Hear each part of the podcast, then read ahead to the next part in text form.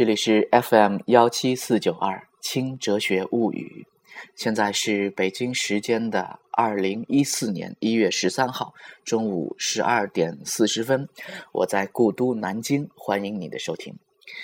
那之前我曾经录过一些关于哲学和哲学家的小故事，而前两天我无意中录了一首诗歌。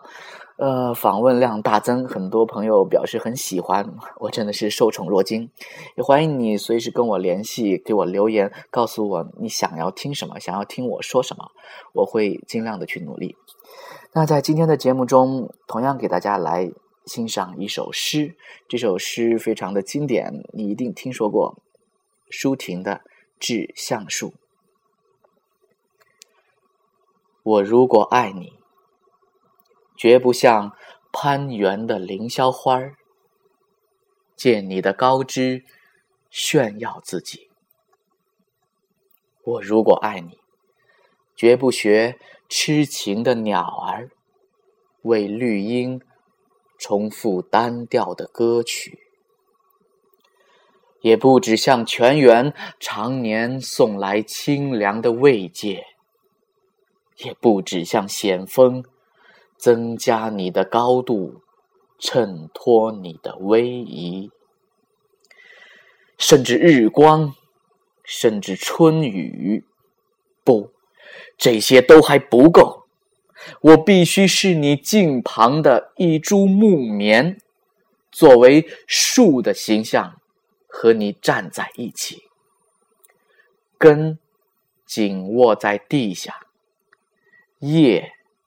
相处在云里，每一阵风过，我们都互相致意，但没有人听懂我们的言语。你有你的铜枝铁干，像刀，像剑，也像戟；我有我红硕的花朵，像。沉重的叹息，又像英勇的火炬。我们分担寒潮、风雷、霹雳；我们共享雾霭、流岚、红泥。仿佛永远分离，却又终身相依。这才是伟大的爱情。坚贞就在这里，爱不仅爱你伟岸的身躯，也爱你坚持的位置，脚下的土地。这是舒婷的名作哈，《致橡树》。你第一次听到这首诗是在什么时候？小学、初中还是高中？这首诗是八十年代朦胧诗派的代表作。嗯，当然了，这首诗是一首爱情诗，在世界文学的历史上，爱情的诗歌可以说是非常非常多，汗牛充栋。跟那些世界级的诗人比起来，舒婷的这首爱情诗，从文学性的角度来说的话，并不见得有多么的高明，但是它所表达的意思，我想是非常独特的，值得我们去思考的。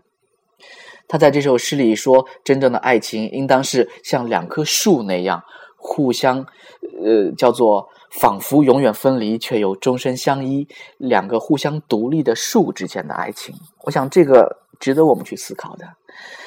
在我的想法里，真正的爱情应当是两个独立的灵魂，两颗自由的心灵，他们之间的互相的吸引，互相的爱慕。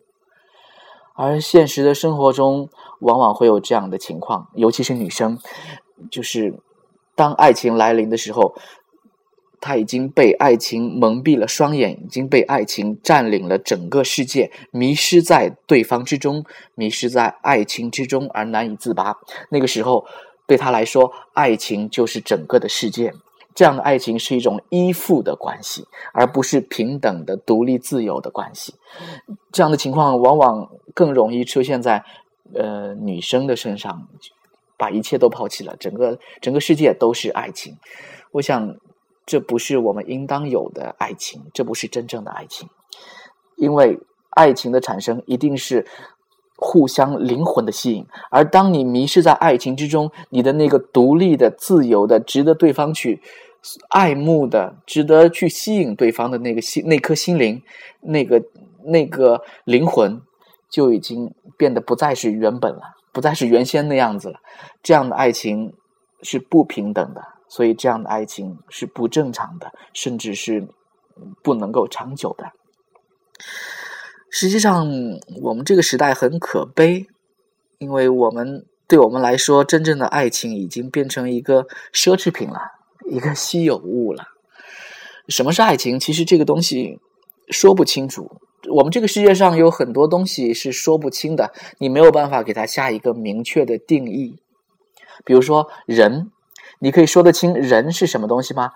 你可以从生物学的角度来说，或者从社会学的、哲学的角度来说，但是你没有办法有一个完整的、明确的定义，大家都去赞成的。爱情也是这样，你说不清楚。